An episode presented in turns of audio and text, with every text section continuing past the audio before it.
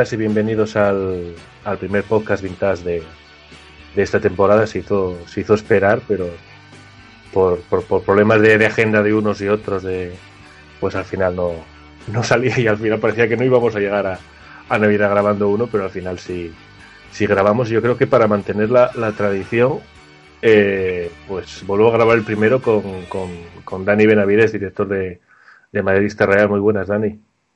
Buenas, Manu. Eh, la verdad que me agrada mucho que, sea prioritario dentro de, de, las tradiciones, porque mira que participo en podcast y muchas veces demasiado vinculado al fútbol. Y a mí lo que más me gusta es el baloncesto, pero especialmente poder retrotraerme en el tiempo y abrir un capítulo para el baloncesto vintage. Y dentro de todos los espacios periodísticos y todos los podcasts, pues el único que me lo permite es el de 24 segundos en blanco que tú capitaneas. Y fíjate si, si tanto que, que, que, el primero que hicimos fue, fue aquel de la final de la Copa Europa de, de los 70 que, que estábamos todos ahí, el primer podcast que hacíamos ahí de los 70, había poco, poco material que rascar eh, periodístico y ahí sacamos el primer podcast. Y caí un poco tirados eh, sin red ahí, los, lanzados los tres, que junto con, con, Juan Carlos Castrillón en aquella ocasión. Y además hablando de, de mitos del baloncesto mexicano, ¿no? O previos sí, a Gustavo Ayón, por supuesto. Y, y, y, luego bueno, creo que hicimos el último de, de, de la final de, de, la Liga de Petro, y si mal no recuerdo. Creo que fue el, el último que hicimos mereció mucho la pena, donde desvelamos ahí ciertos entresijos, sí, aspectos sí. que me llegaron a contar en su momento Romay o, o.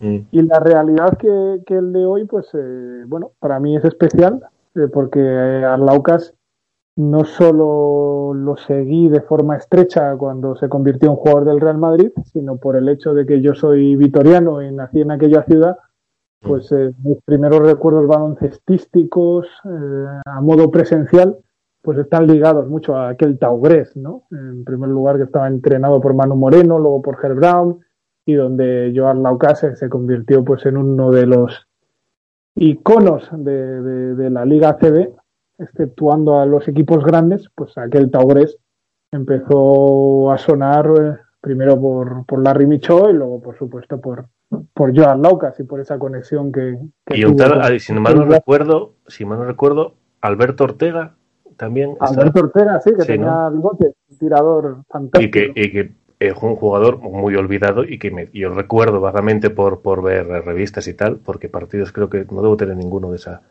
de ese de ese de ese jugador, pero que metía metía sus puntos también.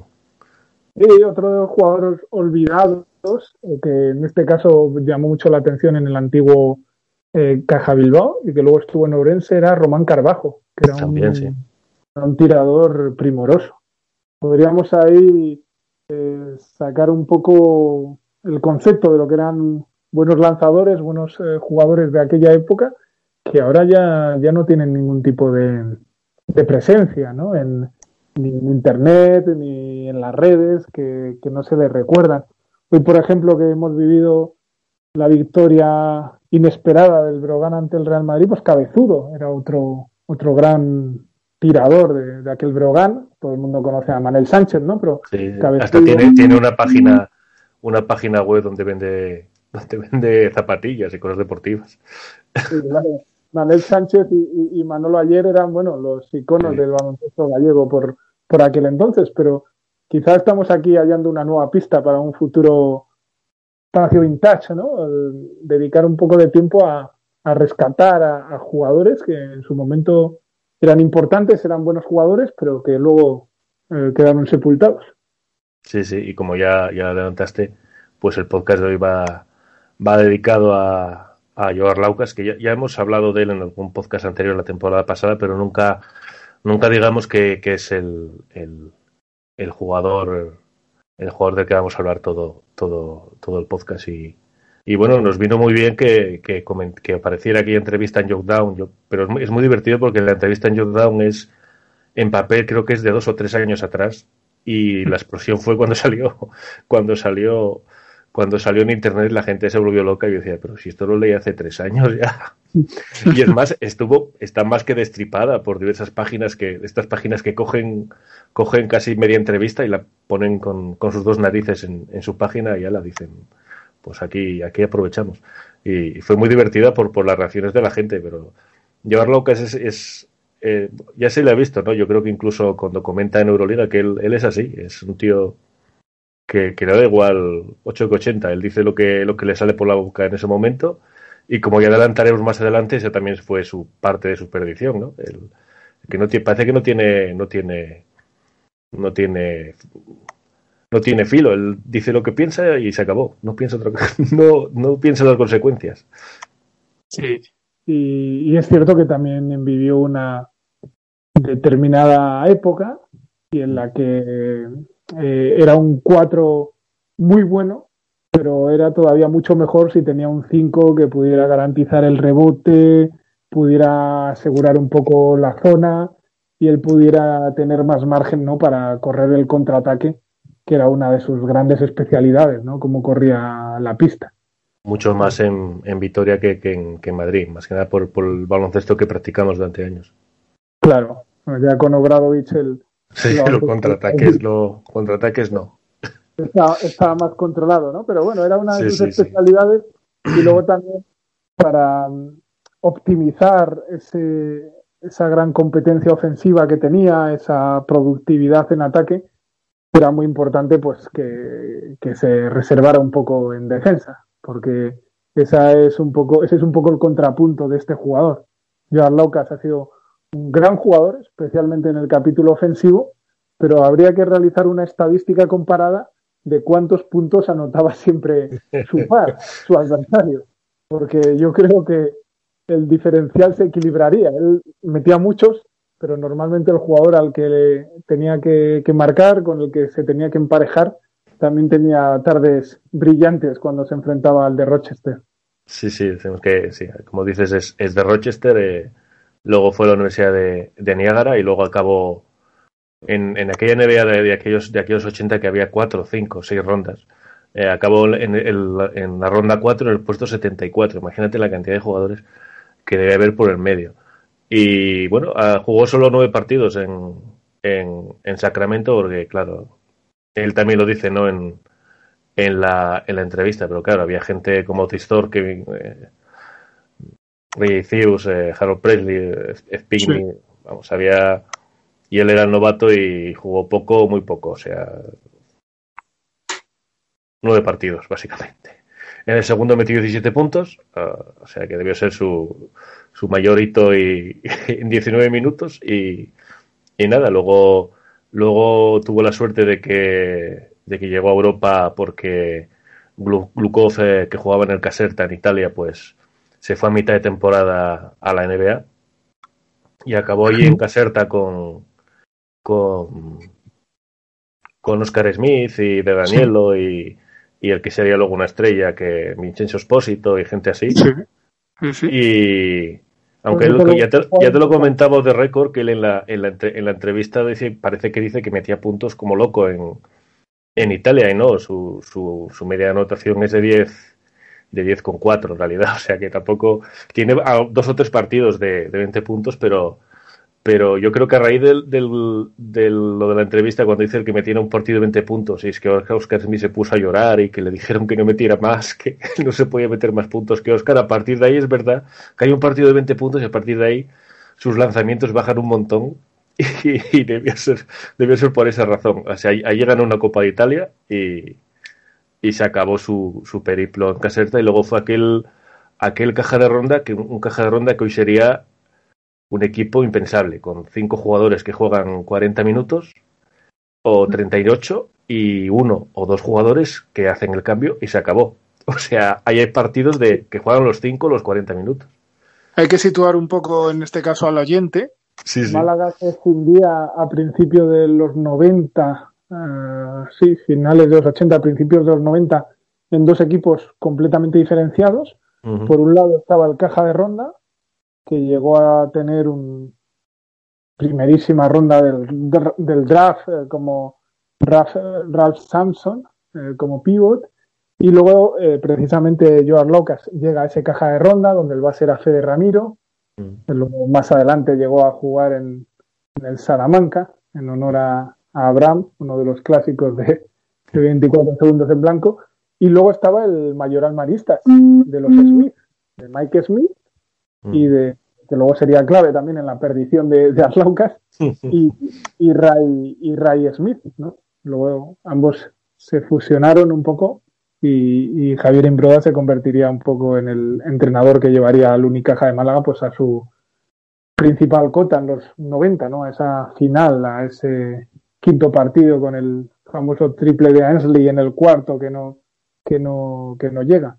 Entonces es cierto que Arlaucas eh, cae en, el caja de ronda, que como dices, pues tenía un quinteto de bastante potencial y, es un, equipo que al que era muy difícil de batir en aquella ACB. Sí, sí, con, hay partidos de, hay más de un partido, yo creo que hay ocho o nueve partidos de que juega el quinteto titular y nada más. O sea, tienen un, tienen un, eran, eran Fede Ramiro, eh, Palacios o, Blanco, que eran dos, dos escoltas defensores que metían un triplito. Luego Ricky Brown también, Ricky Brown también llegó a España precisamente al caja de ronda. Sí, sí, Ricky Brown, Joao Laucas y, Rafa Vecina, conocido, conocido por todos. Sí, sí, eran, eran, eran esos. O sea, si eras, si estabas en la plantilla del caja de ronda y eras el octavo noveno jugador, probablemente no ibas a jugar nunca. básicamente.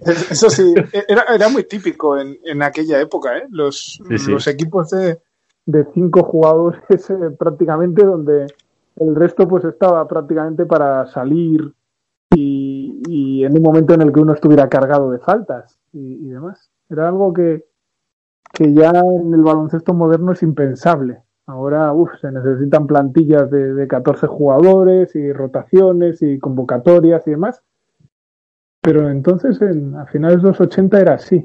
Sí, sí, estoy, estaba mirando ahora y de los 38 partidos que jugó en su primer año, 32 jugó 40 minutos. Hoy, hoy dirían, Dios mío, están fundiendo al jugador, rotaciones, ¿qué está pasando aquí? ¿Qué locura es esta? También hay que reconocer que se jugaba a otro ritmo y se defendía de manera mucho menos intensa, vamos, o sea, prácticamente se defendía a un metro. Sí, sobre todo los, los ataques no, no tenían tanta versatilidad, los jugadores no tenían tanto rango de tiro. Mm. O sea, jugadores pues que decían, bueno, este solo me va a tirar desde el 6-25 y si está bien plantado en la esquina y demás. Es decir, había jugadores que, que no tenían mucho margen de maniobra. Eh, podías flotar a determinados bases que no tenían tiro exterior. Es decir, se daban una serie de condicionantes que en el baloncesto moderno no son eh, concebibles porque ahora cualquier jugador pues maneja el tiro, maneja conceptos técnicos, la penetración, maneja su mano izquierda. Yo recuerdo precisamente, ahora que estamos hablando de Málaga, que en los inicios, precisamente en el Mayor Almaristas, eh, Nacho Rodríguez eh, pensaba que no iba a llegar muy lejos porque con su mano izquierda era un jugador muy vulnerable. O sea, no, tuvo que mejorar muchísimo con su mano izquierda para luego convertirse en, lo buen base que fue. y, esto es algo que hoy en día, cuando un jugador llega a la élite, maneja su mano izquierda, maneja su mano derecha, maneja la penetración por los dos lados, tiene tiro exterior un mínimo. Pero entonces no era así. De todas formas, y es verdad que hasta cierto punto el baloncesto vintage eh, tenía esa identidad, ¿no? Eran cinco jugadores los que jugaban siempre, a los que veía siempre en la cancha, me identificaba con ellos, era más fácil familiarizarse, aprenderme los nombres, aunque parezca mentira, eso también contribuía, ¿no? A que, lo único que cambiaba era, era el americano y se acabó. Claro, eso tenía como más identidad. En el momento ya en el que empezó a llegar lo de lo del tercer americano y se cambiaban tanto las plantillas y se cambiaban los eh, los extranjeros, eh, entraba uno, salía otro, luego los comunitarios, hay que reconocerlo, ¿no? Yo nunca soy muy de posicionarme en favor de los sindicatos de jugadores, pero por un lado está la legalidad y por otro lado están las causas que han llevado a que el baloncesto pues sea ahora uno de los grandes desconocidos, ¿no? La competición. Y hay que reconocer que en los a finales de los 80, a principios de los 90 era muy fácil aprenderte las plantillas y los jugadores relevantes de, los equipos y hoy todavía lo recordamos, ¿no? Yo estoy perfectamente improvisando, decir, mira, pues en el Oral Ferrol vas a, o el Glesa Ferrol vas a recordar siempre a la Bodrama, ayer, claro, a, Manel Sánchez, a, Singleton, en el Manresa recordará siempre a Creus, a Singla, a Jeff Lamb, pues bueno, es algo que ahora es muy complicado. Ahora es muy complicado. Hay uno o dos jugadores representativos. Por suerte, el Real Madrid tiene una mayor línea de continuidad que el resto, pero muy difícil. O sea, las plantillas de equipos como el Unicaja en Málaga cambian todas las temporadas muchísimo. Sí, sí. Y, luego, como decíamos, después de estar dos, dos añitos en el. Bueno, un añito y medio, dos añitos, sí, en el, en el, en el caja de ronda, pues eh, Arlauca se hace un nombre aquí como, como, como lo que era, un, gran anotador y acaba en, en el, en el Tabures Vasconia de, de Brown con, con Chicho Sibilio, Ramón Rivas, ya que estaba Scott también, eh, y obviamente Alberto Ortega, del que hablamos antes, del que hablamos antes un poco, y, obviamente el, que sería su, como él dijo también, ¿no? Y yo creo que es obvio, su, su, su pareja de baile preferida a lo largo de toda su carrera en España, como, como Pablo Lasso. Es muy importante su conexión con Pablo Lasso y, no solo porque sea el actual entrenador del Real Madrid y esté de moda y resulte vigente, mm. sino porque para mí Arlaucas tenía ciertas limitaciones como jugador que le obligaban a tener un, generador. Si, lo piensas, Arlaucas no tenía un gran físico en el concepto de, velocidad, de, poder penetrar. Es cierto que jugaba de cara, pero siempre amenazando con su tiro de, cuatro metros, tres, cuatro metros, que era muy certero, pero no era un jugador al, que, manejara bien el bote, que manejara bien su mano izquierda, que tuviera demasiados movimientos al, poste bajo, en uno contra uno. Y, y, luego, por supuesto, para mí tenía una carencia, ¿no? que era su desplazamiento lateral, su lateralidad. Eso se manifestaba en defensa, donde hemos dicho que era frágil, que era vulnerable, que su par solía sacar partido, y luego también en ataque, no era un jugador que te fuera a penetrar, que te fuera a ganar en el uno contra uno. Por tanto, un anotador de estas características necesita que un buen director te ayude a obtener ventajas. Y ese buen director era, obviamente, Pablo Lasso, que en lo que se corresponde con la asistencia, pues era sin lugar a dudas, el mejor base de los 90, ¿no? Siempre quien encabezaba todo el listado de, asistencias, quien tenía una mayor imaginación, una mayor creatividad para dar el pase. Y ya sabemos lo que ocurrió cuando eh, decidió enrolarse en el Real Madrid y, puso fin a su etapa en el Vasconia con una Copa del Rey, que fue eh, toda, tuvo toda una secuela eh, su, su ausencia y el base que lo relevó, que era David Sala, pues acabó en una crisis, con una crisis de ansiedad, depresivo, porque todos los jugadores, incluido Kenny Green, le decían, bueno, es que eh, Pablo Lasso me creo que decían, pónmelas como me las ponía Lasso. Claro. Siempre decía lo mismo. Entonces Lasso solo había uno. Por eso digo que es tan importante reconocer. Por cierto, que esa, historia de David Sala también es, hoy, hoy en día sería impensable. O sea, hoy, hoy en día, digo, jurídicamente, sería, vamos, le caería, le caería un viaje, no solo, no solo a lo mejor eh, en los juzgados vete a saber, pero mediáticamente le caería un buen, un buen meneo en, en la época actual, digo, sobre el tema de la visala.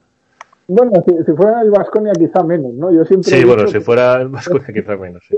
Yo, yo, siempre he dicho que cuando se habla de, de, que la prensa que, que el Real Madrid controla la prensa y demás. Digo, yo en Vitoria diría que allí sí que no, habría no había ningún tipo de discordancia ni de, ni de desavenencia ni de opinión distante ¿no? hacia el Vasconia. Aquello estaba totalmente prohibido. Sí, sí, es que incluso, incluso hoy en día, eh, hace unos meses lo comenté por algún hilo que hizo, alguna tontería, y, y todavía había como, mm, se hablaba, pero con cuidadito del tema. Y madre mía, que pasaron un montón de años. Y el tío ahora está, saber dónde, en Cataluña, por ahí trabajando. Y, pero todavía se habla del tema como si fuera algo, cuidado, ¿no? La culpa fue de él, no sé qué. Yo, todavía no he conocido a ningún seguidor vasconista que... que critica que, deje O por lo menos que le exima de responsabilidad y que, lo considere, y que considere a David Sala una víctima, en absoluto. Es algo que se trató con suma frialdad y es lo que dice. Como que todo el mundo respaldaba que, que, era injusto que no ejerciera de Pablo Lasso. Sí, sí, exactamente. No daba el nivel y punto. Claro. Pero la realidad, la realidad es que, la figura de Pablo Lasso es muy, muy alargada, sí. y fue muy determinante para Arlaucas. Arlaucas, eh, es decir, con, con un base de otras características, incluso me atrevería a decir con un base así moderno, de estos que empiezan las jugadas y las finalizan y que no construyen demasiado juego y demás, yo creo que se habrían desvelado bastante más limitaciones que como he referido anteriormente, pues quizá la, virtud de, de Arlaucas fue que era un jugador tan productivo, tan ofensivo, tan anotador que, que consiguió que muchas de sus de sus deficiencias o de sus defectos pues eh, pasaran desapercibidos. Sí, que, era muy echado para adelante y muy chuleta y eso en la cancha a veces eh, es un plus. O sea, lo de... te, voy a, te voy a meter 25 puntos porque me caes mal y te los meto. recuerdo, mira, el, el, el, penúltimo año de Sabonis, el, Madrid gana 3-0 el playoff final al Barcelona, al Barcelona de, de Fred Roberts, el tío este que, vino de, la NBA. De, Además, en, el, en el Olímpico, aquel pedazo, el pedazo de, de, palacios que tienen que no llenaban nunca. Sí, pues le, ganó por 0-3. Estaba Fred Roberts, estaba Tony Massenburg. Y recuerdo un gesto de Arlaucas ya en el tercer partido. Eh, se junta con Antúnez y empiezan a hacer el, gesto de, que estaban barriendo, ¿no? De que tocaba barrer. Y entonces era un jugador que conectaba mucho con el aficionado. Y también a principios de, los 90, cada vez que había un 2 más 1, pues bueno, era normal que cuando había un 2 más 1, pues te alegrabas y demás. Pero su celebración con cada 2 más 1, que la verdad que era ciertamente habitual, era ponerse con una rodilla hincada en el suelo, bueno, bueno, una celebración al estilo Federico Kamerich. Yo creo que, el segundo jugador de, de, la historia de la CB que ha celebrado más las canastas, detrás de, Federico Kamerich ha sido Joan Laucas. Pero bueno, por lo menos celebraba especialmente los dos más unos.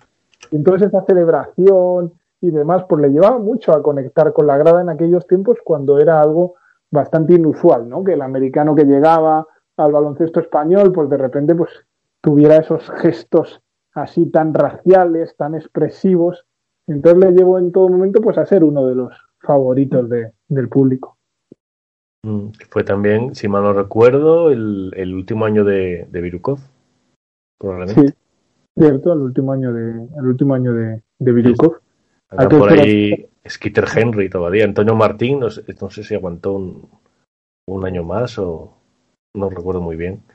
Yo recuerdo que Tony Massenburg dejó el Barcelona y se enroló en la recién nacida franquicia de, de Vancouver lo hizo, hizo carrera en la, en la NBA. Sí. no lo hizo mal. Sí, como un especialista, pero la verdad que de lo que. Y Peplowski estaba también en el Barcelona. Peplowski estuvo el, año en el que ganaron la Liga al Unicaja, precisamente el del triple de, de Ashley, porque fue Peplowski el que retiró a Epi, por decirlo de alguna forma, que subió sus lomos para que cortara la canasta el día de la, retirada Epi en el quinto partido cuando sale ya con el marcador sentenciado a anotar los dos últimos tiros libres. Y, lo que quería decir es que el Barcelona en aquel playoff, en aquella derrota por 0-3 ante el Madrid de, por 3-0 ante el Madrid de Sabonis y Darlaucas, pues Aito ya corroboró que necesitaba un necesitaba un anti-Sabonis. Es decir, que ni con Massenburg ni con Fred Roberts que no, no podía competir.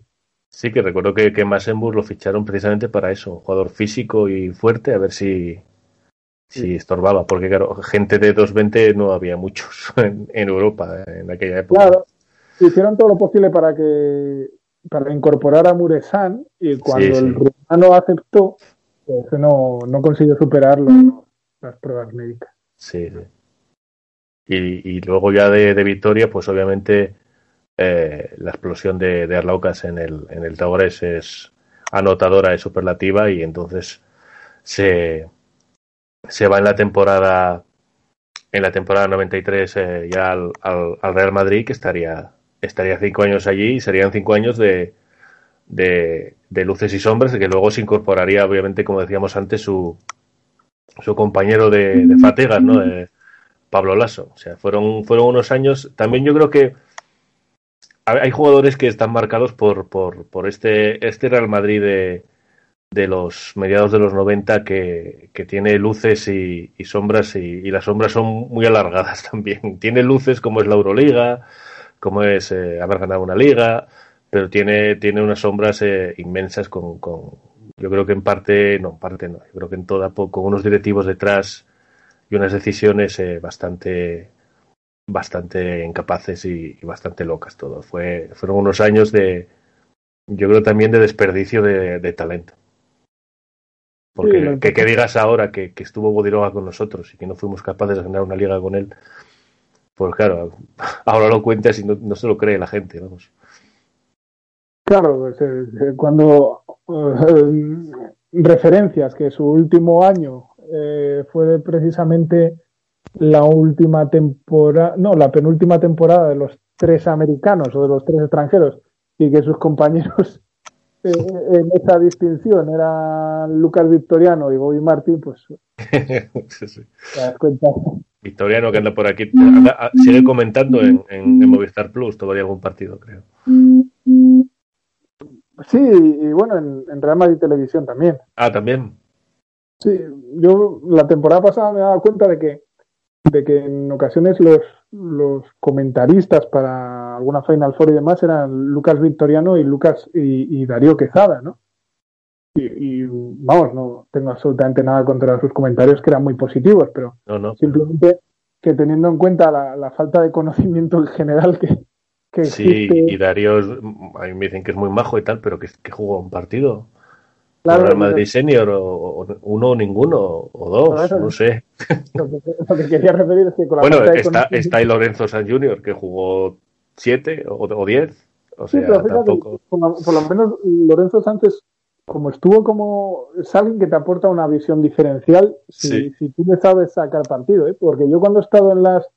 He estado en, en retransmisiones con Lorenzo, y si tú le sabes virar hacia esa parte de los despachos, es súper interesante las cosas que te puede contar de Scariolo, de, de Bodiroga.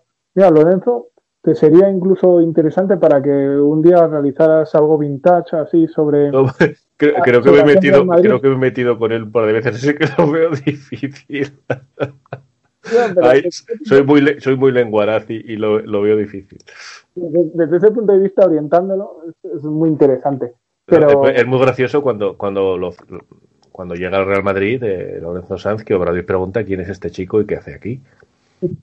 Y, y, y, dice Valda, no, no, no lo sé, no sé quién lo trajo. Na, nadie sabía cómo había aparecido. Bajó en paracaídas a, a la ciudad deportiva a yo, entrenar. Yo lo, yo lo, recuerdo en la plantilla del PC Basket de, sí, sí. aquella temporada ahí con Bodiroga, Bobby Martin y demás, ahí eligiéndomelo y tratando de que tuviera un papel importante en la Aquel que, que se sería, sería, barato.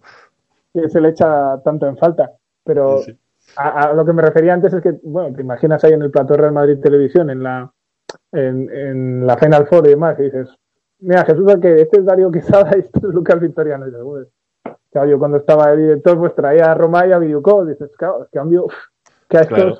no me suenan, claro, me refiero desde el punto de vista de, del periodista futbolero, ¿no? Que básicamente es lo, lo predominante en, en, todas las programaciones televisivas y en todos los programas de deportes, porque el concepto de periodista deportivo es, eh, no es que sea difuso, es que es incorrecto. Hoy en día es difícil encontrar periodistas deportivos porque no están familiarizados con el deporte. Hoy en día el periodista deportivo es Madrid, Barcelona, Atleti y fútbol. O sea, es así. Y claro, a un periodista le pones en una mesa y dices, mira, hoy vamos a hablar de la Final Four de Real Madrid. Aquí están Darío Quesada y Lucas Victoriano. Entonces, quiénes son. sí, sí. Pues, es lo que ocurre. Sí, aquí estaba viendo Darío Quezada que, bueno, cinco puntos. Y ya está. cinco puntos metió en un año. Vistió la camiseta. Sí, sí, eso sí, eso no se puede negar. Oye, eh, puedo decir que estuvo en el Madrid. Eso, eso no se puede negar. Y, y si te parece, pues, eh, pues eh, pasamos a, a de lo que vamos a hablar, que no lo hemos dicho. Por cierto, eh, el partido que vamos a poner para, para manejar un poco a, a Jonas Laucas es el, el que yo pensaba, fíjate tú, cuando, cuando lo hablamos, yo pensaba meterme en YouTube y decirme que va a haber aquí 200 partidos de, No, no. y solo hay solo hay uno solo hay uno el que vamos a subir nosotros y otro el nuestro es un poco de me- está en mejor calidad así que con esos eso salir ganando. Va a ser el partido de los de los 63 puntos de de de Joar Laucas eh, en Liga Europea contra contra la Bucler Bolonia. Y no son cualquiera que lo piense dirá bueno son 63 puntos en un partido de de, de fase regular de la Liga Europea que no venía que no venía a cuento, que no era importante, que metió los 63 puntos porque, porque podía y daba igual como fuera el partido, no, era un partido, era un partido que decidía, que decidía muchas cosas, o sea, decidía el, puesto para el playoff y, y para la futura Final Four de París. Sí, sí. Eh, De hecho, Buckler, eh, la Buckler de Bolonia tenía todavía opciones de, de clasificar, que tenían que aferrarse a esas últimas esperanzas en ese partido. Y era un equipo con mucho cartel y con mucho nombre. Tenía un entrenador veterano como Alberto Bucci, que era toda una institución en el básquet italiano, no al nivel de Sandro Gamba, pero era una institución. Y luego tenía pues al clásico base de la selección italiana, Roberto Brunamonti, está otro jugador mítico de Italia en el poste bajo, como era Claudio Carrera. Eh, estaba, por supuesto, al que se le consideraba el, el gran relevo de Petrovic en el Sí, sí. baloncesto croata, Arijan Komasic, Orlando Woolrich, que cuando hablas de lo difícil que era para un jugador hacer carrera en la NBA, pues él llegó a hacerla y creo que eh, no sé si llegó a, o a disputar algún Open McDonald's y demás, pero fue un jugador caracteriz- que, que actuaba con sus gafas de forma característica, aunque en este partido acabó un poco harto y, y en los últimos minutos le vemos cómo se despoja de ellas.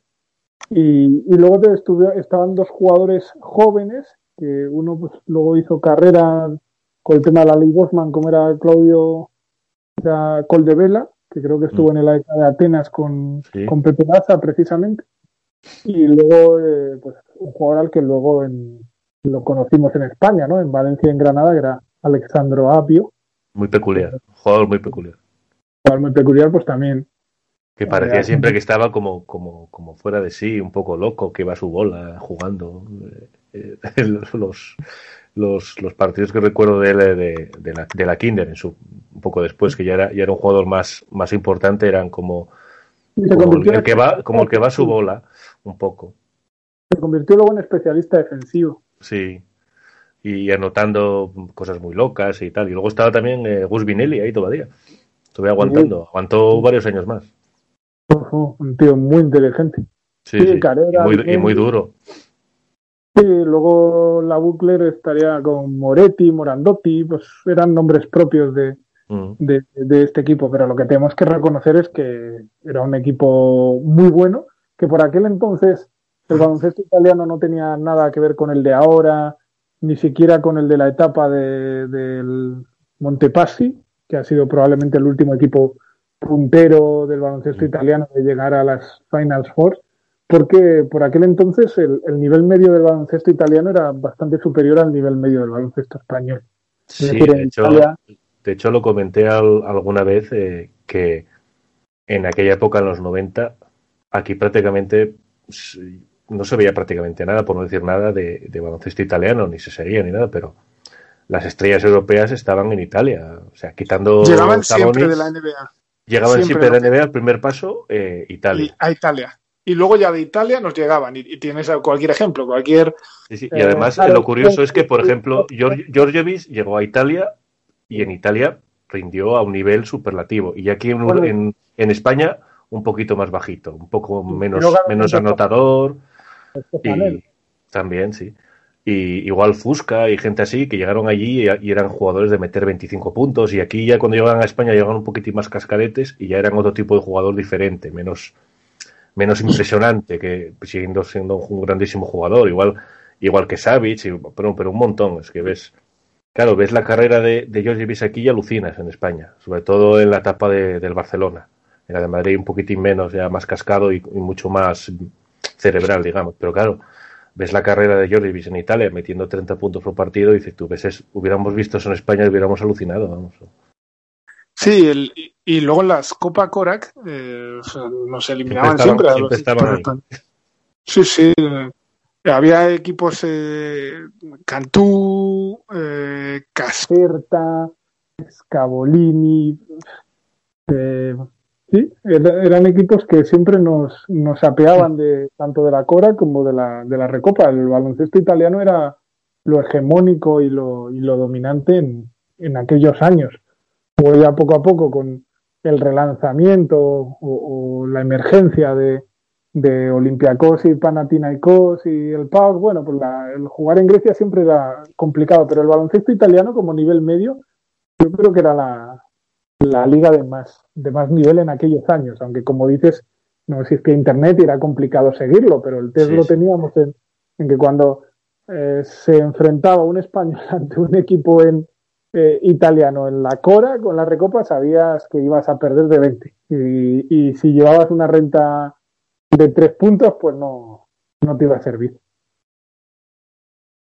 Sí, y este partido es el, es el partido que, que que daría, daría los puestos, o sea, para, para, para jugar la Final Four los primeros los cuartos, ¿no? El, mm. eh, el Madrid jugó contra el, contra el, lo tenía por aquí el Olympiacos, que fueron dos partidos, bueno, no, no fueron muy allá.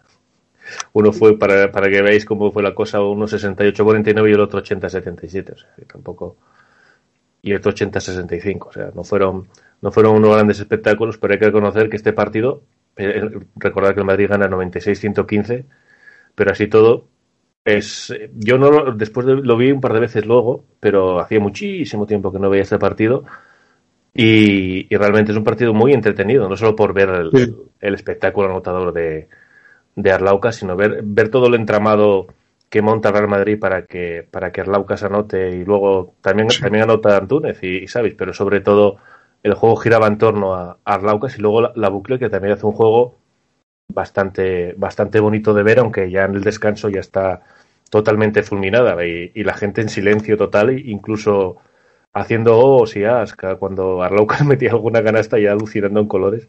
Pero el partido, pese a todo, es muy entretenido, o sea, es, es muy agradable de ver, no es una cosa aburridísima donde, donde solo vas a ver un tío anotar, es, es muy, muy entretenido y además están los comentarios de, de Ramón Trecet y, ahora no recuerdo quién era el otro, quién era Miguel Ángel Martín, podía ser. No lo recuerdo muy bien. Pero bueno, los dos comentaristas son, son muy buenos que también, que también ayudan. No, no vamos a comentar los que comentan ahora, pero Ramón Trecet Sí, sí. Son, son, era, un, era un buen comentarista. Ahora en Twitter ah, igual os tenéis una imagen distorsionada de él, pero comentarista, como comentarista en partidos de baloncesto era, era de lo mejorcito que había. Sí, y, la realidad es eh, que era una etapa difícil para el Real Madrid. Era el primer año post-Sabonis. Exacto. Y, reconstruir un equipo no era nada sencillo. Se habían incorporado eh, varios jugadores, Santiago, eh, Morales. Eh, Savage por Sabonis, que era un cambio. Savage, claro, Obviamente. un cambio importante. Eh, claro, nos sorprendía Savic en relación al jugador de la Yugoplástica y el jugador del primer Barcelona, porque había adquirido tiro exterior. O sea, claro que hoy en día no podría lanzar ningún tiro exterior, ¿no? Porque era un jugador lentísimo, tenía una mecánica lentísima para, para lanzar de fuera, pero era curioso porque había adquirido rango, rango de tiro y la verdad que se, se prodigaba en ello. Además era, curioso porque eh, al tener ese rango de tiro se compaginaba muy bien con Arlaucas porque Arlaucas, a él, lo que a él le gustaba era estar a cuatro metros de lado. Sí, sí, sí, Espacios. Y además en la cantera que disputó algunos partidos aquella temporada estaba ya Juan Ignacio Romero, que luego sí, sí, también. se convirtió en uno de los adelantados, porque hay que tener en cuenta que lo que hoy el aficionado al baloncesto ve como normal que un jugador alto lance desde fuera, a principios y mediados de los 90 era algo insólito, ¿no? O por lo menos era algo poco frecuente. Un 2-12, si mal no recuerdo. Claro, Ferran Martínez eh, fue el iniciador y, y por supuesto eh, Juan Ignacio Romero, bueno, nunca acabó de explotar. Su mejor etapa fue precisamente eliminar al Madrid en unos playoffs con el Caja San Fernando. Final creo, que, creo, que, mete un triple decisivo, si mal no recuerdo, en, en, en ACB. O sea que imagínate cómo cambió la cosa. De, era, de, era, era, de Melilla y precisamente creo que se retiró en el Melilla de la ley. Sí, ¿no? sí, y todavía seguía haciendo puntitos en, en Melillas. ¿eh? Sí. Y, y, entonces, pues eh, quiero recordar que para el Madrid era una temporada difícil, había cambiado por sí. completo el concepto de, de equipo. Y, y, es verdad que, que para mí se ofreció un buen rendimiento. O sea, era un equipo que tenía muchos menos recursos, pero fue capaz de llegar a la Final Four, donde se pierden semifinales ante el Barcelona, y luego de dejarnos eh, partidos muy meritorios como este, ¿no? Y yo, sobre todo, recomendaría los primeros 20 minutos para ver cómo mmm, se puede realizar una selección adecuada de tiro y realizar una serie de sistemas y de movimientos para que tu jugador que está en racha salga beneficiado y obtenga ventajas, ¿no? Yo creo que en todos los primeros 20 minutos al Laucas falla un lanzamiento. Es sí, decir, creo que falla un lanzamiento. Es que la gente pensará que 63 puntos tiraría 40 tiros, no, hace claro. 24 de 28 en tiros de No, dos. es que para mí, con todos mis respetos, ¿no? Cuando hace 63 puntos Kobe Bryant, digo, bueno, ya claro. le lanzarse unos tiros forzados y demás. O...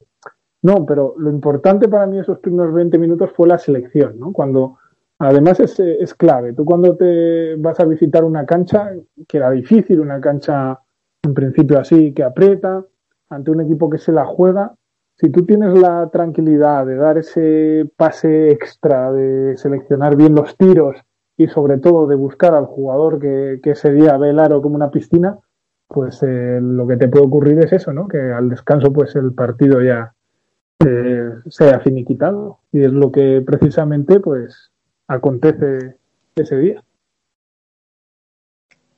Sí, y luego aquel año también, eh, pues es, es un año, como dices, complicado y, y, un tanto y un tanto ciego. Se pierde en la Copa del Rey contra, contra el Barcelona y, y, en, y sorpresivamente, pese a acabar segundos, en, en cuartos de final contra, contra el que sería la sorpresa la sorpresa de aquel año en ACB, el Caja San Fernando de, de Asa Petrovic, que nos, nos echa de, de los cuartos de final y, y fue, fue digamos, la, el soplo de aire fresco de durante un par de años en, en la CB. Nos, nos dejaron fuera a las primeras de cambio.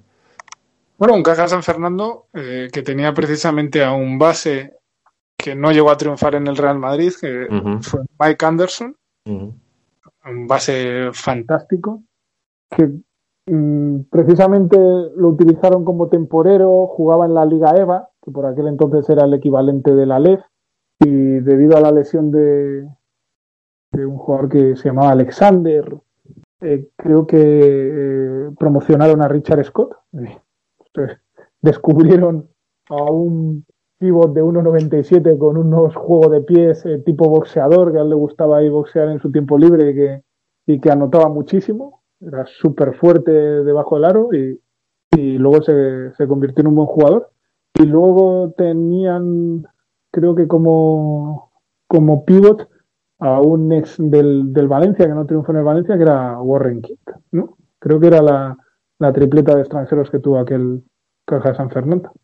Sí, con, con, con, si mal no recuerdo, con aquellos dos, con aquellos dos escoltas eh, españoles que eran, que eran expertos tiradores, que eran Raúl Pérez y, y, y, y de Benito Doblados, ¿eh?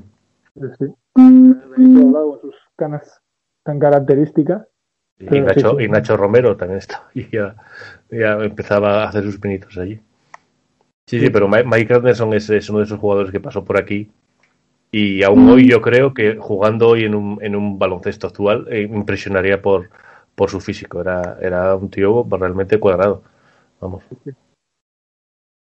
Y, y si te parece, pasamos a, a, a, lo que a mí más me gusta de casi de, de todo este de todo este podcast por, por porque también como, como comentábamos antes hay que desmitificar un poco no solo algún jugador que obviamente es grandísimo jugador como, como es Joar Laucas, que también tenía, como decíamos, sus carencias, sino el, el Madrid como, como institución ¿no? en, en, su historia que ha tenido momentos oscuros, ¿no? Y es cuando, cuando entra, cuando entra Miguel Ángel Martín a, a dirigir al Real Madrid después de que, de que Obradovic se va.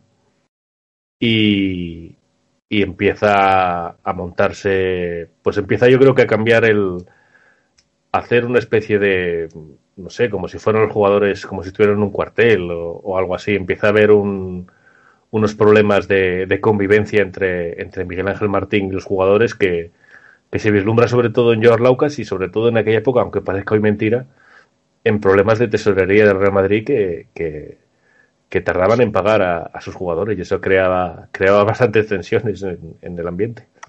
También era una época de, de, multas, ¿no? En las que se abría expedientes sí, y sanciones ahí con cierta facilidad a. Igual, igual era para ahorrar, para, para pillar dinero para luego pagar con las multas, imaginas? Sí.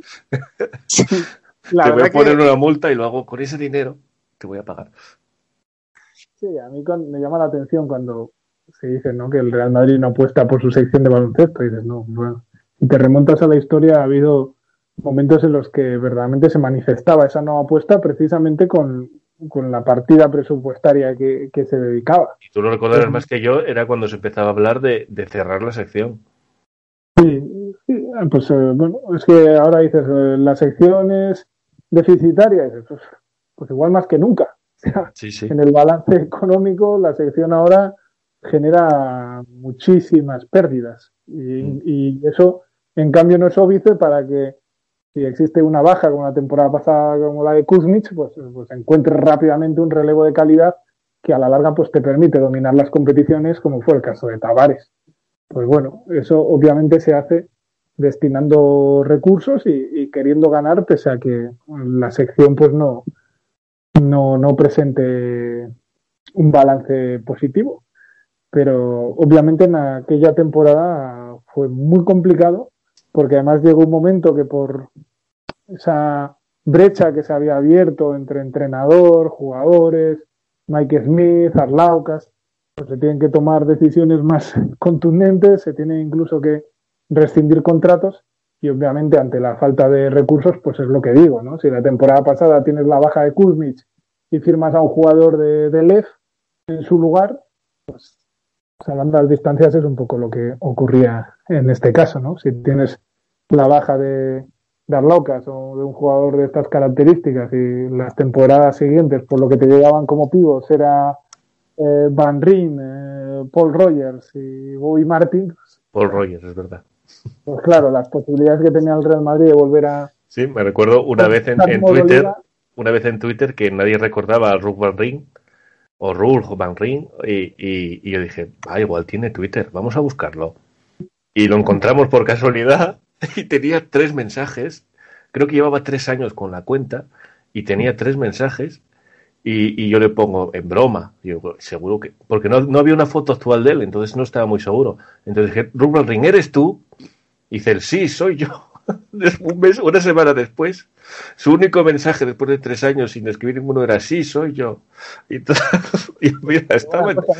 Me encantaría concertar una entrevista con él para Madridista Real, vamos, me parece un documento de la época. Sí, sí, sí, sí, es impresionante. Eh, Además, eh, andaba ahí con, con, un. Luego cambió, no sé si luego por decir, bueno, mira, hace tres años, alguien se acuerda de mí. Cambió el avatar y puso uno con un gorro como de pesca o algo así, una cosa muy curiosa. A saber dónde estará ese tío y lo que bueno, hará en su vida, época, imagínate. Fue, fue, una época de entrada de holandeses, ¿no? Con el sí, tema sí. de la ley Bosman, porque también tuvimos el caso de, de Zwicker. Sí, sí. Decía antes de cómo el Vasconia tenía siempre un tratamiento de la información eh, cuidadoso, delicado, tratando nunca de, de, de, llamar la atención sobre un error en una contratación, ¿no?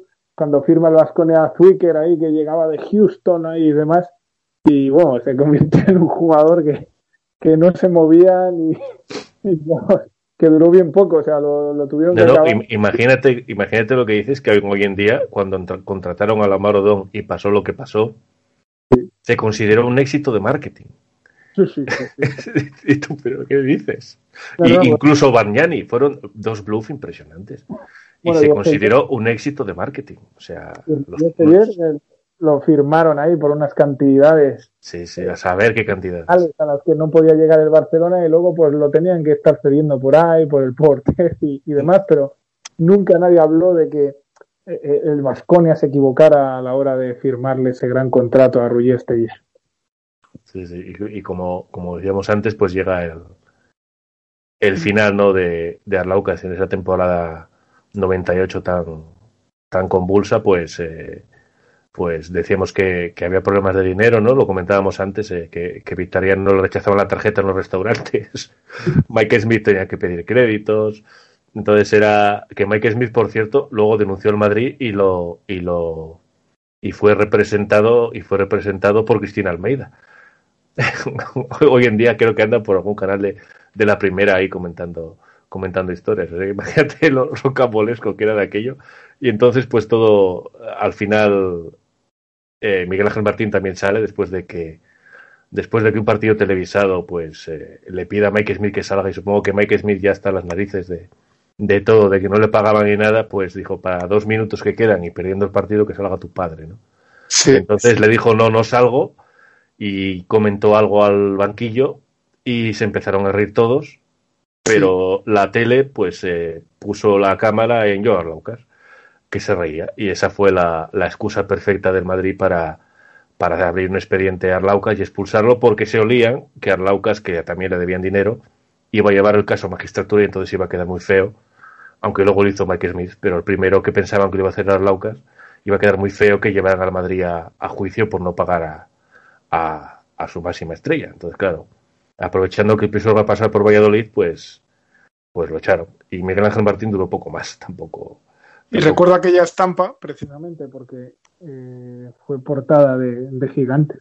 Mm. Parecía eh, la cara en el banquillo de Arlaucas, de Smith, y en el otro lado aparecía Miguel Ángel Martín, al que apodaron el monje. El monje.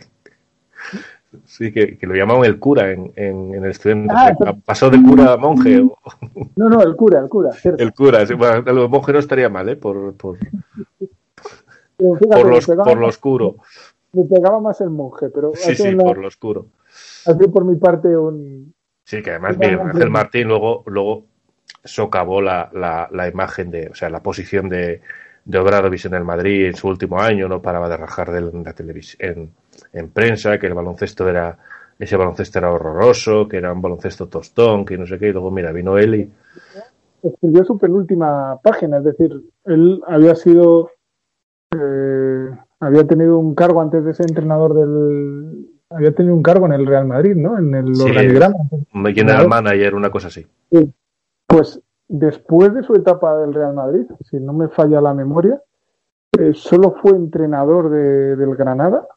De un Granada que creo que tenía a Dan Godfrey, que lo habían repescado, un jugador que dejó el Barcelona en lo más alto para irse a Turquía, un país así, a ganar dinero y luego lo repescó el Granada. Tenía un jugador que era Harvey, que, que machacaba el aro de una forma eh, fantástica y luego estaba también el, un clásico como John Morton en aquel Granada, creo que era completa de, de, extranjeros y lo descendió, no acabó la temporada. Sí, y luego acabó de manager en alguno, en, no sé si en ese mismo equipo o en otro, y, pero sí, su carrera ya a partir de ahí ya no fue muy...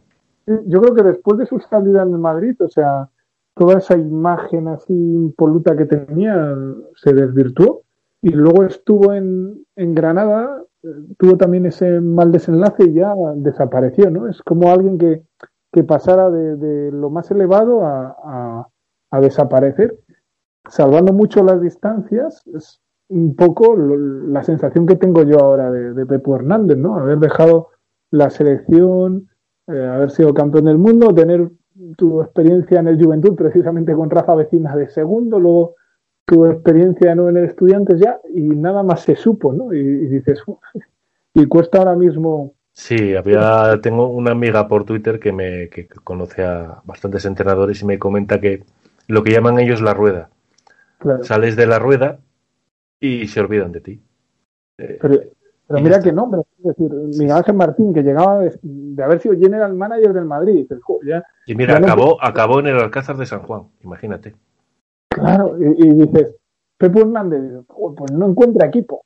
O, el año pasado, cuando vi que jugaba los playoffs de la LED, Gustavo Aranzana, digo, joder, los tiempos en los que eras ahí como el ayudante de Lolo Sainz y, y, que si entrenabas en Sevilla, que si entrenabas en Valladolid. pero antes de su enfermedad, muchísimos años sin entrenar también. Sí, sí. Pero qué que, difícil, ¿eh? Parece que los banquillos. No es que ahora lo ves, ahora lo ves, ahora lo mismo en esto de cuando, cuando echan algún entrenador en la CB, ves que siempre son los mismos. Son los mismos, sí. sí, sí. Habría, que saber, ¿pero qué sois? ¿De la misma, de la misma, qué os lleva? ¿El mismo, el mismo gente o cómo es esto? Porque son todos los mismos. Sabes siempre que va a caer, van a caer uno de estos tres. Uno de estos tres de esta terna van a caer, eh, o sea, como, como sustituto. Y nunca fallas. No, claro, y además te das cuenta de que el que acaba de salir, la temporada pasada, se daba el hecho curioso de que el, técnico al que destituía al Bilbao se convertía a las pocas semanas en entrenador de Juventud. Sí, es que algunos de estos yo creo que, se han destituido uno al otro alguna vez. O sea, se, dan la mano, hombre, otra vez por aquí. A ver si el año que viene te cambio yo a ti. Dices, pero, pero no hay otro. sí, sí, sí. Será por entrenador. Y, así fue la, fue la cosa aquel año. Y luego decir que acabó Alauca su carrera eh, jugando dos años en, en Grecia, en el AEK Atenas y en el Aris. Eh, en el Aris acabó, acabó con un positivo, que el, positivo que él dice que de una especie de, no sé si dijo de jarabe o no, no recuerdo muy bien, o de que era algo, algo que era algo para una enfermedad o, algo así. También le ocurrió a Mike, a, a, Mark, Simpson. Creo que es el único positivo de un jugador de Real Madrid baloncesto en su historia. Sí, recuerdo también precisamente que, que Mark Simpson con codeína o algo así. Sí, también tuvo ahí en el positivo. Y ahí se acabó su carrera. Sí, cierto. Y en el 2000, pues, eh, Arlauca se cuelga, las botas y, y, bueno, ya sabéis todo su, su, su historia, ¿no? Luego, luego, incluso leí en una entrevista, no sé si te la pasé, no recuerdo muy bien, que cuando Lasso llegó al Madrid, él habló con Lasso para ir de, de segundo pero dijo en el Madrid, dentro del Madrid no están muy convencidos de. O sea que todavía había gente en el Madrid que le tenía rencor en, cuando llegó cuando llegó Lasso al Madrid, fíjate tú, que decían que en el Madrid no están muy por la labor de, en el club no están muy por la labor porque para que te coja de, segundo. Pero imagínate a Lauca se llegó a ofrecer en, el primer año de Lasso en el, en el Madrid para ir de segundo o de ayudante, de lo, de lo, que fuera. A, Laucas cuesta hubiera, sido serio. Hubiera sido curioso entrenando ante, entrenando ante Tommy y gritándole. Claro. Imaginártelo, imaginarte a, a Arlauca serio así en una pizarra o en una, una charla de un tipo muerto. A mí me, cuesta que. Echarle huevos, echarle huevos. Cosas así. Pero, que reconocer que, bueno, eh, con Vicente Paniagua tengo más trato y, y él comparte vivencias, ¿no? Porque forman parte del equipo de veteranos. Y, sí, sí. Para las Laucas. Vamos, que siguen una forma impresionante, por cierto. Eh, Laucas eh, merece mucho la, la, pena, sobre todo para eso, ¿no? Como compañero de viaje y de andanza. Es divertidísimo y, te lo tienes que te tienes que pasar muy bien. No, yo creo que se, lo, se, gana todo el mundo. Yo creo que no hay más que verlo en, ahora ya solo comenta partidos, si mal no recuerdo, pero antes también hacía entrevistas a pie de pista y, lo ves, vamos, que es un tío que se, que se gana a la gente, tiene don de gentes. Hace no mucho estuvo precisamente eh, copresentando un evento con Pedro Bonofilio. Estaban los dos ahí con el micro, ahí rivalizando a ver quién contagiaba más entusiasmo entre el público. Y es un poco lo que dices, ¿no? Yo creo que lo más positivo hoy en día es eh, ver a una persona natural, Mm. espontánea, que no tiene ningún tipo de doblez y que es contigo lo mismo que lo que será con el directivo X y o sea, una persona que no es nada clasista, que es simple, que no es complicada, que es muy y eso pues bueno, es de agradecer y como dices pues bueno, y, y, tiene y tiene buen recuerdo del Madrid y habla siempre del Madrid, que no todos eh, no a todos les pasa. Algunos se van de aquí y empiezan a rajar. Él, raja, pero de, buen. él no dice mentiras, él dice lo que pasó, según su visión, obviamente. Pero él no raja del club, raja de la gente que estaba en ese momento en el club. él siempre al Madrid lo pone muy bien. Por suerte tiene la vida eh, eh, económica bien enfocada, porque parece que, en, este en este país pues uno tiene que colgar la camiseta del Real Madrid o avergonzarse un poco para que a partir de ese momento pues le surjan más, más, oportunidades, con los medios de con los medios de comunicación. Puedes ser fanático de otros equipos, pero del Madrid no. Claro, si no, solo puedes trabajar en Real Madrid Televisión. Claro, algunas veces me dicen personas, dicen, oh, Vaya Valdemoro no. Vaya Valdemoro es del Madrid. sí, sí, claro. Es, del Madrid, ¿y qué?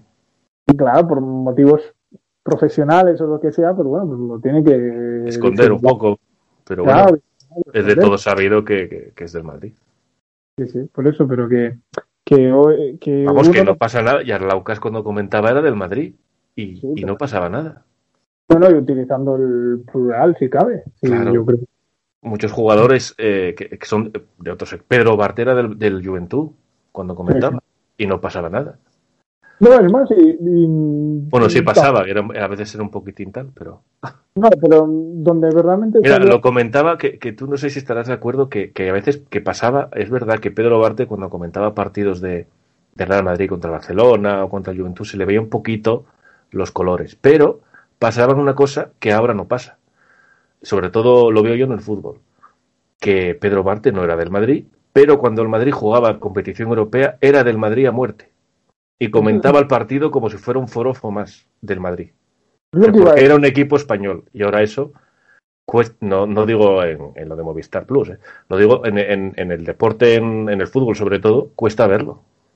En, Vitoria, Pedro existía una gran aversión hacia Pedro Sí, también. Porque, porque allí estaban un poco habituados y, demás pues a, que el trato fuera positivo y, cualquier comentario, cualquier salida de tono no, no, lo perdonaban, ¿no? Y a Pedro Barte lo esperaban siempre fuera de las retransmisiones y Pedro Barte, pues la versión contestaba todavía con, con una mayor desconsideración hacia el equipo, entonces eso se recrudecía y se convertía en la pescadilla que se muerde la cola. Pero yo creo que la principal apología de Pedro Barte como, como narrador nunca se enfocaba a, a su juventud, sino que se enfocaba especialmente a los yugoslavos. sí, sí, sí. Era, su, su, odio personal, era eso. Y, luego su, su, odio personal secundario. Eh, ah, a Stankovic, ¿no? Y, Estados Unidos. O sea, sí, es verdad. Estoy, estoy recordando eh, las semifinales de Sydney, pueden ser de Lituania y Estados Unidos. Y la final aquella junior contra Estados Unidos. Bueno, sí, las celebraciones, las canastas de la bomba Navarro y de Germán Gabriel. Mira los americanos, qué chulos, ahora no sé qué. Eso fue el 99 de, Lisboa y, demás. Sí, pero, pero lo de los yugoslavos era, era muy mítico cuando dice una frase, alguien hace una falta o una desconsistencia, que se vayan de este mundo. Ahí en la tele. Ahí. Pero yo recuerdo su posicionamiento lo, recuerdo el, sí, su odio, Petrovic era, era, era, era famosísimo. Y, su odio a Estados Unidos, porque lo estoy viviendo ahora esa militancia que tenía para que Estados Unidos perdiera de una vez, perdiera de una vez un, equipo eh, de la NBA, ¿no? Y, en Sydney, precisamente, en el 2000, en semifinales, Lituania está un triple de, derribar a Estados Unidos. Y, veo, y, recuerdo como si fuera hoy. Ahí sí que vicios. Sí, ahí va. Va a meter el triple de subida, va a meter el triple de subida, va a meter el Se lanzó ya y no tocó ni aro. Y dijo, no. Y en aquel partido tuvo bastantes comentarios eh, en los que demostraba que sufría ¿no? con, con la pérdida de cada balón. Y recuerdo como eh, Garnet cogía todos los rebotes en ataque y decía, a los lituanos, el rebote. Y, y, y que por aquel entonces pues era una promesa, estaba bastante lejos del jugador que luego llegó a ser y decía, se levanta otra vez el 13 o el 7. Es el tercer triple que falla, que falla esquicia.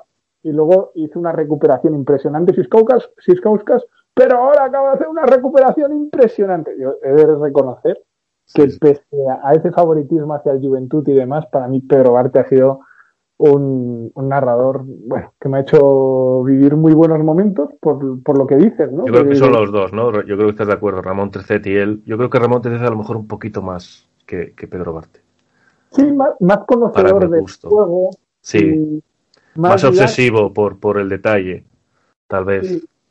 Y, yo creo que sí, y te explicaba mejor las cosas, eh, era además también como más original, pero Pedro Barte tenía el componente que si el partido acompañaba... Pedro Barte era muy emocional y, Ramón Tecet no lo era tanto, era, era más frío. Claro, Pedro Barte Incluso cuando se enfadaba, era frío. Aunque tiene, recordarás, aquel, aquel mítico de mete el micro ahí, en un partido TDK Estudiantes, que mete el TDK un triple, no, el Estudiantes mete un triple en el último segundo, que no se sabe si es o no, y gritando al tipo aquel que le tocó, mete el micro ahí, fulanito, mete el micro ahí, ahí durante un minuto, todos alucinando con el tío dando voces. Fue el triple sí, sí. sí, y luego creo que fue una de las causas de su defenestración un poco de, de televisión española porque el tío le demandó, o sea, le demandó la televisión española, o sea, dentro de, de televisión española puso una queja contra él porque pensó que, lo había hecho de menos al, hacerlo en directo y todo aquello, vamos, una, una locura muy grande. Y luego pasó a Antena 3, eh, Pedro Bart, eh, Ramón Tercet, a comentar Euroliga que la ponían por la noche. Vía digital y también los Juegos Olímpicos. Sí, sí, sí. Eh, de hecho, tengo un, tengo un amigo en el periodismo. por cierto. Sí, tengo un amigo en el periodismo que de repente pues se dormía Ramón Trecet o no llegaba a la hora adecuada y le ponían ahí a él de colchón. O sea, de eso de tenemos problemas en la conexión. y entonces fulanito va a comentar mientras tanto. Y era que el otro no había llegado o, se había sobado. Claro, pues aquí entonces Ramón XIII no era, no era de madrugar, por, por lo que, por lo Pero vamos, que lo que quería apuntalar sobre Pedro Barte es que precisamente siguiendo tu hilo de, hace unos meses del CAI con el PAUC, eh, eso acredita un poco lo que era Pedro Barte como narrador. Y, luego, y luego me di cuenta que creo que fue el último o penúltimo vintage del año pasado, que hablamos de, la final aquella de la Recopa que muere Ignacio Pinedo, jugamos contra, contra el equipo italiano otra vez y perdemos, después de ganar de 20 afuera de casa contra el Cantú, perdemos otra vez.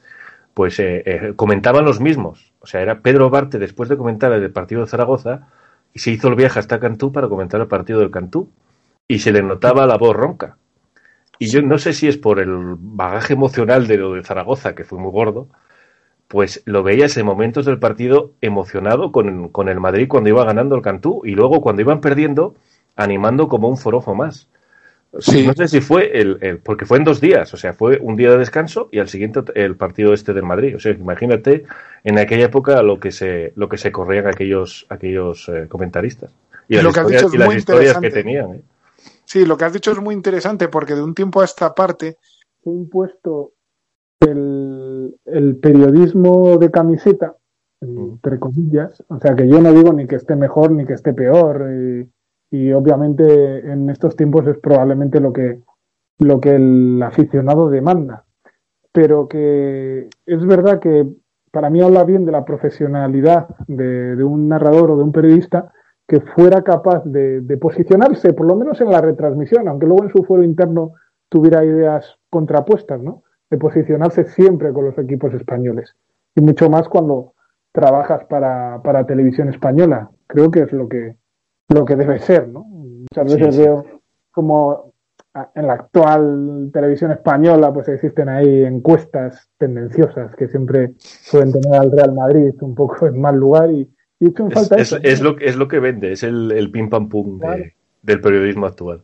Pero hecho en falta esa profesionalidad, de que alguien fuera capaz de, cautivar y emocionar a, cualquier aficionado diciendo, yo estoy aquí con un equipo español y no voy a ir ni con el Scavolini ni con nada. Y, y para mí, por otros motivos también, pero por eso, vamos, me parece un referente y me parece que ya no es un ejemplo a seguir, porque eso ya no se lleva, pero lo que tú has dicho lo, acabo de recapacitar y me parece súper interesante. Es decir, Pedro Barte, pese a ser de Juventud, era ante todo en una retransmisión un profesional y iba siempre con un equipo español. Sí, sí. Como comentaba también en, Twitter, ese es el, el, el peculiar de, mi padre, ¿no? Él, es del Sporting de Gijón y, no le gusta que gane el Madrid. Pero cuando el Madrid juega competición europea, va con el Madrid y yo un día le pregunto, digo, pero, pero si tú, cuando era chaval, digo, pero si tú eres del Madrid, eres antimadridista, pues ya, pero cuando juega competición europea, a mí que se me perdió animar a, un equipo alemán, a un equipo inglés, yo quiero que gane un equipo español. a mí qué leches me importa. yo, yo quedaba, de aquella no lo entendía, pero ahora lo entiendo perfectamente, pero que decía, pero, pero si tú vas contra el Madrid, ¿cómo es que cuando juegas competición europea eres del Madrid? ¿Qué pasa aquí? Y bueno, es, ese es un antimadridismo sano. Es súper interesante porque es absolutamente de otra época. Mi padre que tiene 71 años, estuvo muchos viviendo en Barcelona, antes por supuesto de, de concebirme y demás, y, me decía que en Barcelona, siendo el Día del Madrid, recrudeció su sentimiento anti, anti-barcelonista que ahora conserva, precisamente por eso, porque no podía comprender y no podía entender bajo ningún concepto que cada vez que ponían en el bar de Mollet el partido del Real Madrid de Copa Europa, pues eh, bueno, que allí se deseara eh, que se perdiera, la, derrota, del Real Madrid. Y, él hasta ese momento pues siempre entendía que aunque el Barcelona jugara un partido pues, de la Recopa o de lo que fuera ante un equipo eh, de Inglaterra o de donde fuera, pues que él deseaba que ganara el Barcelona, pero que a partir de ese momento es cuando, digamos, se forjó en él el sentimiento anti, de ser anti-barcelonista, se forjó en ese momento. Pero es muy curioso porque es verdad, porque antes se daba eso, decir, no, mira, yo soy del Madrid, pero no soy anti, o sea, prefiero siempre que gane un, equipo español, eso obviamente es de, eso ya es muy pretérito, es de, hoy, ya, hoy, ya es, eh, hoy ya es muy difícil. Yo tengo que odiar mucho al, o, caerme muy mal al otro equipo para, para querer que gane el Barcelona, aunque me, aunque en fútbol yo no lo sigo, pero en baloncesto, eh, baloncesto me pasa. Aunque últimamente me importa un poco un pledo, como vayan los demás. o sea... Porque no es rival de Euroliga. Sí, también, también le quita un poco de chicha al asunto. Claro, pero, pero es verdad cómo ha variado sociológicamente la, militancia deportiva. Sí, sí, es verdad. Bueno, y, con eso pues, eh, pues ya finalizamos el podcast, si te parece, sin, sin, recordando el, partido, como siempre, ya, como hace tanto tiempo ya que no subimos un pintas, pues el partido lo subiremos a la vez que, que, este podcast con, con Dani. Y, también de recordaros si habéis llegado hasta aquí, eh, que en Navidad no habrá podcast, pero pondremos eh, pondremos otro que da para un podcast interesante, Dani. O ponemos un partido de, del torneo de Navidad. El día, el, día, el día 23 es, lo que está, es lo que estaba pensando. O sea, yo te lo voy a agradecer porque eh, el año pasado hicimos un, reportaje en Madridista Real sobre, sobre el torneo de, Navidad y, bueno, es que yo lo tengo muy presente, especialmente un partido del torneo de Navidad que perdemos ante el Maccabi con un triple de Genefel ahí desde la esquina y, y, bueno, para mí las Navidades sin torneo de Navidad no, nunca han sido completas ni plenas, ¿no? sí, mientras, se preparaba la cena, veías el torneo, veías el partido. mientras oías ruidos en la cocina, tú eres un, eres un crío y escuchabas el partido y tal. La situación del torneo de Navidad yo no he encontrado la misma felicidad en las Navidades y por tanto que, que el día 23 lo vayas a, lo vayas a subir, yo te lo agradezco mucho. Va a ser, va a ser, va a ser Bryce el que lo, el que lo va a subir, así que dependemos, dependemos de él. Él dice que lo va a programar porque, porque se va, se va a visitar a, sus familiares, así que esperemos que esté. Si no, si no, lo subiré yo por, por mi cuenta, pero yo supongo que sí. El partido, ¿no? Sí, sí, el partido entero al canal de YouTube y, así no Quiero no quiero ni que me digáis el resultado ni el partido. Quiero no, es que, mira, ahora que me lo dices, no sé todavía qué partido voy a poner. Uno que acabe con victoria o uno que acabe con derrota. Yo creo que da igual. Bueno, sea un partido del torneo de Navidad. Si encontrás el del triple S de Hempel en el que gana el Maccabi con ese último minuto, daría gracia, ¿no? Porque es el, el recuerdo que tengo más vívido y más y más claro de, mi infancia baloncestística y de, y de la Nochebuena. La gente yo creo que lo que más recuerda por la obsesión de, de, la época de los 80 es el, el, torneo más, yo creo que el más poderoso que hubo, el de... Ah, sí, con Sabonis. Sabonis, los Celtics, los Celtics, Dios mío, Sabonis, eh, que a los... Eh, sí, la, la, URSS, eh, Yugoslavia, el Real Madrid, Petrovic, todo aquel... Bueno, que la gente no se acuerda que fue un año, un año no, un año anterior. Sí, un año, no, dos años antes o un año antes fue, fue con Yugoslavia al, al, torneo de Navidad también.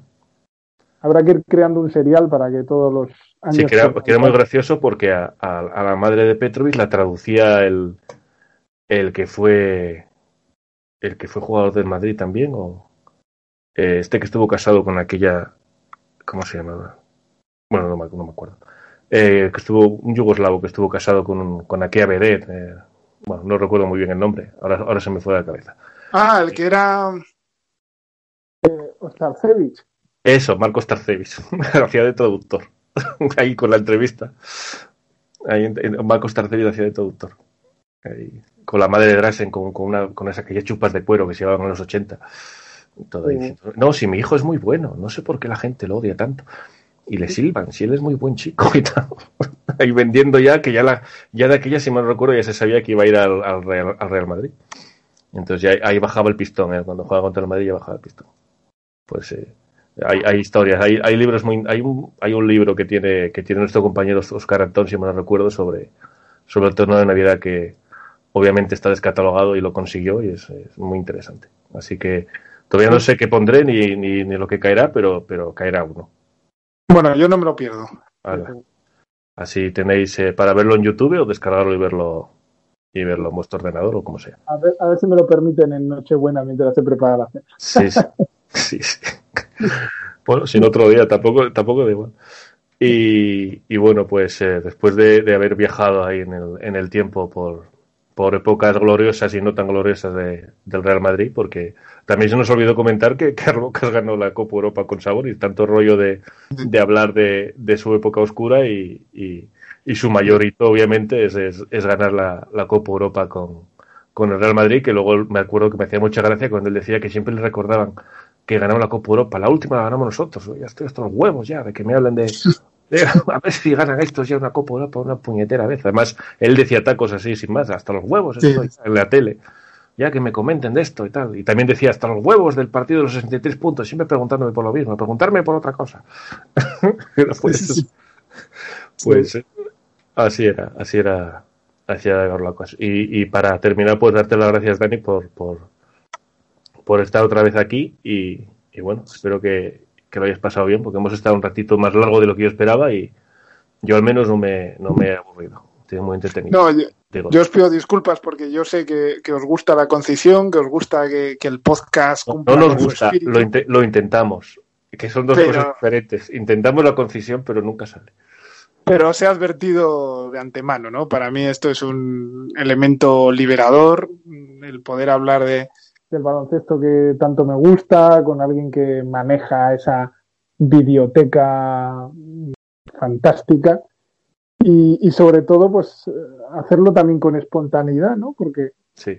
es la realidad, o sea, cuando un poco te dedicas a, ser comentarista y demás, pues tienes que ir hasta con el último detalle, la última postilla, eh, tratando de manejar mucho la actualidad. Bueno, lo que más me gusta de este podcast es como que te sientas con una persona con la que compartes eh, muchos gustos, te sientas en una cafetería, charlas y dejas un poco que vayan fluyendo las ideas. Y, si te olvidas datos, pues te los olvidas y no pasa nada porque estás conversando. Claro, y, conectas unas ideas con otras y, dices, pues hoy hemos acabado hablando no solo de Arlaucas y de aquel partido de Madrid. ¿Quién me iba a decir cuando empezamos que íbamos a hablar de Arlaucas y, y acabamos hablando de Pedro Barte? De Pedro Arte, de Alberto Ortega, de Román Carbajo, de Estudo, de Benito Doblado, de Raúl Pérez.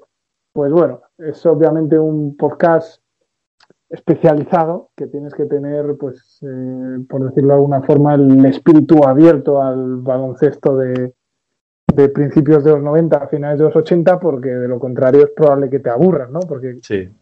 Pero el amante del baloncesto, el que quiera descubrir y el que quiera conocer, pues bueno, creo que hoy pues hemos contado ahí pequeñas anécdotas y hemos contado pequeños datos, pues que sin duda enriquecen, ¿no? A mí, por lo menos como aficionado al baloncesto, pues como tú dices, me gustaba en mi época escuchar a Moncho Monsalve, ¿no? Que parece que ahora estoy nochado, pero en mi época me, encantaba escuchar a Moncho Monsalve y aprender de, de, sus estancias en universidades y de, y de entrenadores raros de, de la época. Bueno, pues ahora quizá pecamos un poco de, de abuelo cebolleta en este caso, pero precisamente porque el nivel de conocimiento del baloncesto nacional pues ha decrecido mucho en los últimos años y agradezco que en 24 segundos en blanco y en este podcast vintage pues se sigan manejando la iniciativa pues de querer dar voz a una parte del baloncesto que bueno que no tiene que morir del todo. Bueno, pues eh, después de lo que ha dicho Dani, yo creo que poco más, poco más que decir. Espero que, que lo hayáis disfrutado tanto como nosotros aquí, aquí hablando y, esperamos después de después de las fiestas estas de, de, Navidad, que os deseamos una feliz Navidad y, un próspero año nuevo y que os traigan muchas cosas los Reyes, pues después de, de los Reyes probablemente volveremos con, con, otro vintage ya con uno, con uno al mes hasta que acabe, hasta que acabe la temporada. Así que muchas gracias a todos, muchas gracias Dani y, y hasta la próxima. Pues un abrazo para todos.